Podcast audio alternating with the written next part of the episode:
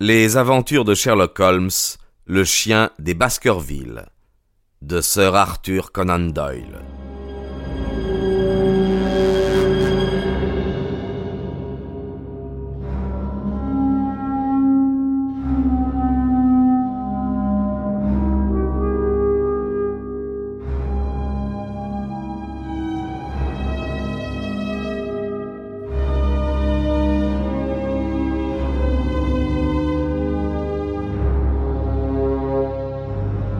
Chapitre 12 Mort sur la lande Pendant une ou deux minutes, la surprise me suffoqua. J'eus toutes les peines du monde à en croire mes oreilles.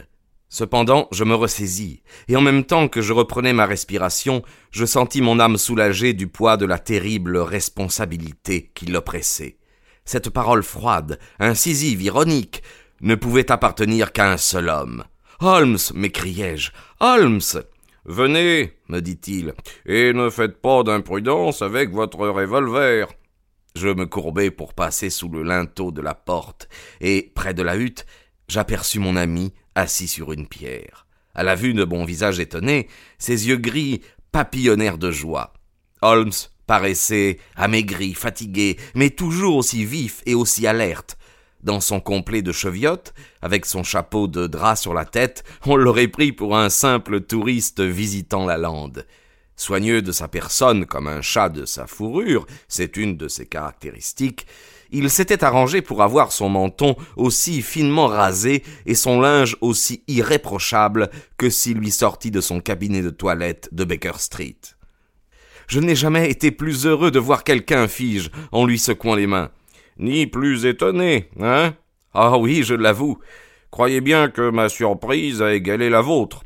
Comment supposer que vous auriez retrouvé ma retraite momentanée? Jusqu'à vingt mètres d'ici, je ne me serais pas douté que vous occupiez la hutte. Vous avez reconnu l'empreinte de mes pas?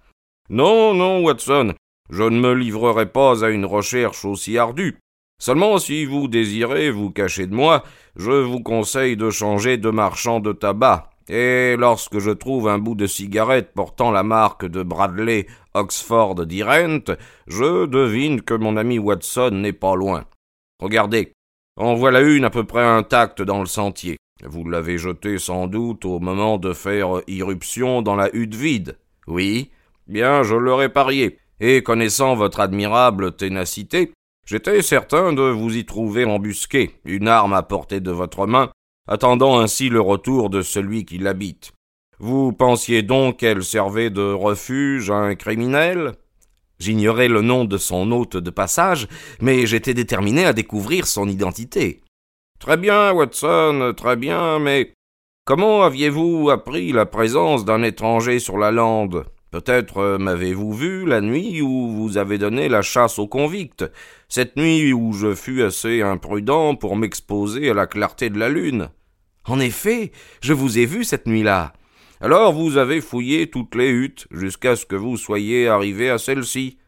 Non, j'ai guetté votre jeune commissionnaire, et j'ai su où venir tout droit. Ah, je comprends. Le vieux bonhomme au télescope. J'aurais dû m'en méfier lorsque, pour la première fois, je vis ses lentilles étinceler au feu du soleil. Holmes se leva et jeta un coup d'œil dans l'intérieur de la hutte. Ah, reprit-il, Cartwright m'a ravitaillé. Tiens, un papier. Vous êtes donc allé à Combe Tracé? Oui. Voir madame Laura Lyons Parfaitement, oui. Bonne idée. Nos enquêtes suivaient une route parallèle, et à l'heure où nous combinerons nos renseignements respectifs, nous ne serons pas loin d'avoir fait la lumière. Si vous saviez, mon cher Holmes, combien je suis heureux de vous retrouver ici. Ce mystère, cette responsabilité pesait trop lourdement sur mes pauvres nerfs. Mais pourquoi diable êtes-vous venu à Dartmoor et qui faisiez-vous? Je vous croyais toujours à Baker Street occupé à débrouiller cette affaire de chantage. J'avais intérêt à ne pas vous détromper.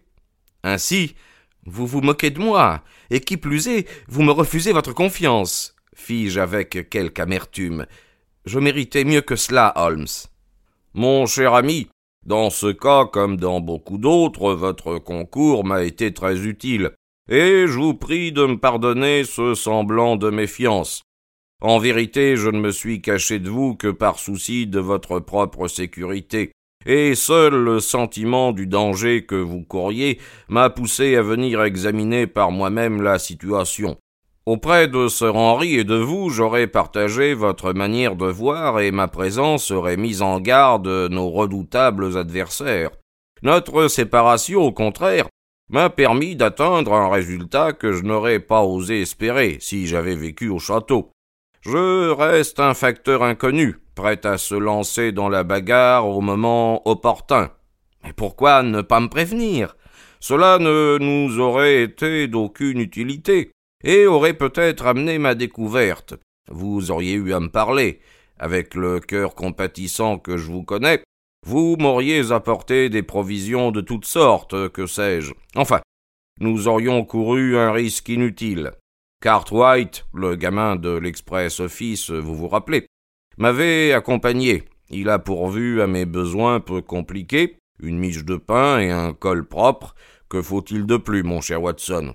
Ensuite, il représentait une paire d'yeux supplémentaires, surmontant deux pieds excessivement agiles. J'ai tiré grand profit des uns et des autres. Mes rapports ont donc été perdus, m'écriai-je? Au souvenir de la peine et de l'orgueil éprouvés en les rédigeant, ma voix tremblait. Holmes tira de sa poche un paquet de papiers. Les voilà, vos rapports, dit-il. Lus et relus, je vous l'assure. J'avais pris toutes mes précautions pour qu'on me les réexpédiât sans retard de Baker Street. Je tiens à vous féliciter du zèle et de l'intelligence que vous avez déployé dans une affaire aussi difficile. Je gardais encore rancune à Holmes du tour qu'il m'avait joué, mais la spontanéité et la chaleur de ses louanges dissipèrent bien vite mon ressentiment. Dans mon fort intérieur, je convenais qu'il avait raison, et qu'il était préférable, pour la réussite de nos projets, que sa présence sur la lande demeurât ignorée. Je vous aime mieux ainsi, dit mon ami en voyant s'éclaircir mon visage rembruni. Et maintenant, racontez-moi votre visite à madame Laura Lyons. J'ai deviné sans peine que vous alliez là-bas pour causer avec elle.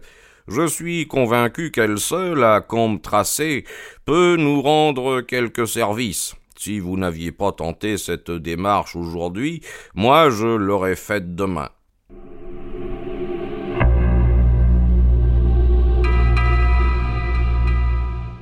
Le soleil s'était couché. Peu à peu, l'obscurité envahissait la lande. Le vent ayant fraîchi, nous entrâmes dans la hutte pour y chercher un abri. Là, assis dans la pénombre, je narrai à Holmes ma conversation avec la fille de Frankland. Le récit l'intéressa à tel point que je dus le recommencer. Tout ceci est fort important, me dit Sherlock, lorsque j'eus terminé. Vous avez éliminé du problème une inconnue que j'étais incapable de dégager. Peut-être savez-vous qu'il existe une grande intimité entre madame Lyons et Stapleton? Ah non, je l'ignorais. Si, si, une très grande intimité. Ils se rencontrent, ils s'écrivent, il y a entre eux une entente parfaite. C'est une arme puissante entre nos mains. Si je pouvais seulement l'utiliser pour détacher sa femme de lui. Sa femme? interrompis-je. Oui, sa femme. Je vous donne des renseignements en échange des vôtres. La dame qui passe ici pour mademoiselle Stapleton est en réalité la femme du naturaliste. Grand Dieu, Holmes, êtes-vous sûr de ce que vous dites? Comment aurait-il permis que le baronnet en devint amoureux? L'amour de Sir Henry ne devait nuire qu'à lui-même. Stapleton, vous en avez été témoin vous-même, ne veillait qu'à une chose, empêcher Sir Henry de courtiser sa femme. Je vous répète que la dame n'est pas mademoiselle, mais bien madame Stapleton.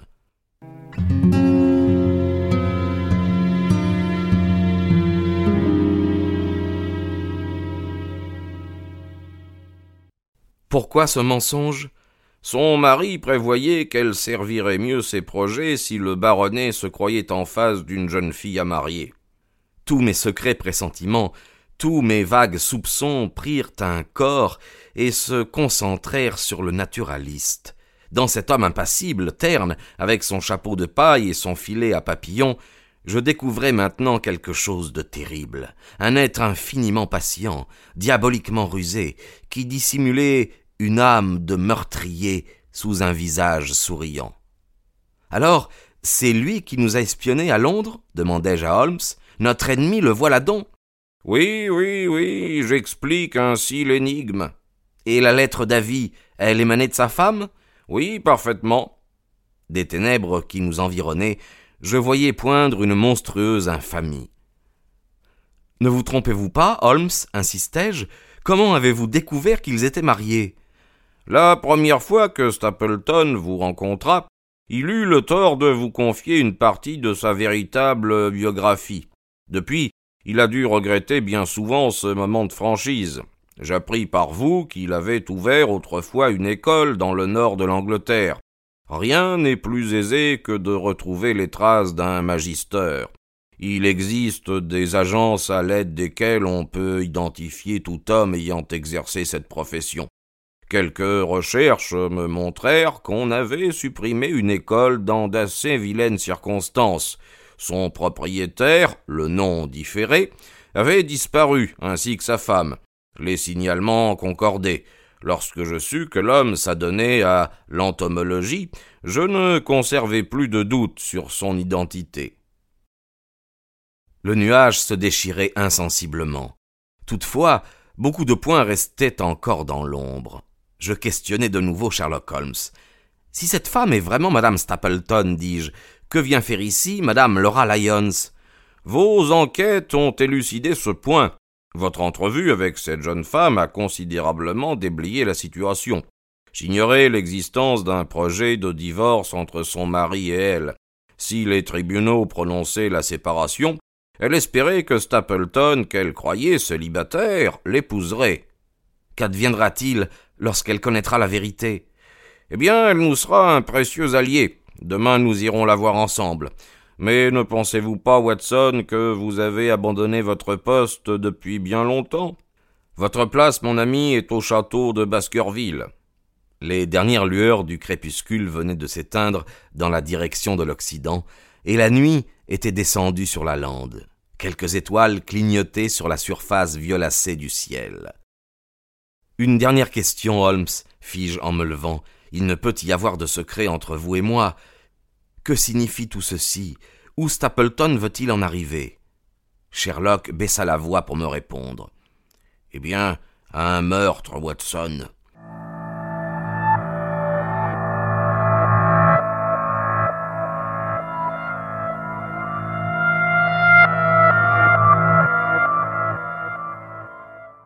un meurtre longuement prémédité, froidement exécuté avec d'odieux raffinements, ne me demandez pas de détails, mes filets se resserrent autour du meurtrier autant que les siens autour de sir Henry. Et grâce à votre appui, je le sens déjà à ma merci. Un seul danger nous menace, c'est qu'il frappe avant que nous soyons prêts à frapper nous-mêmes. Encore un jour, deux au plus, et j'aurai réuni toutes mes preuves. Jusque-là, veillez sur le baronnet, avec la sollicitude d'une tendre mère pour son enfant malade. Votre sortie d'aujourd'hui s'imposait, et cependant je souhaiterais que vous n'eussiez pas quitté Sir Henry. Écoutez. Un cri perçant, un cri d'horreur et d'angoisse éclata dans le silence de la lande et nous glaça le sang.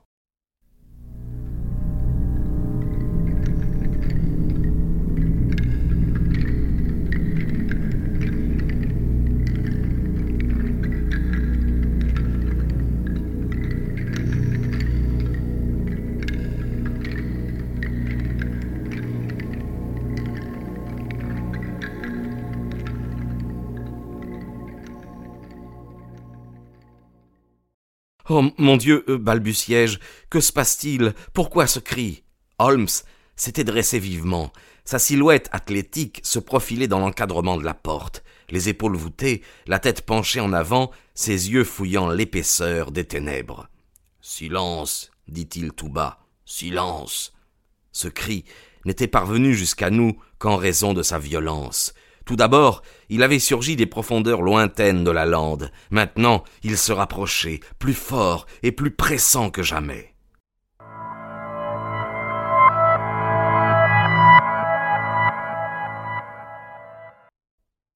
Où est-ce? reprit Holmes en sourdine.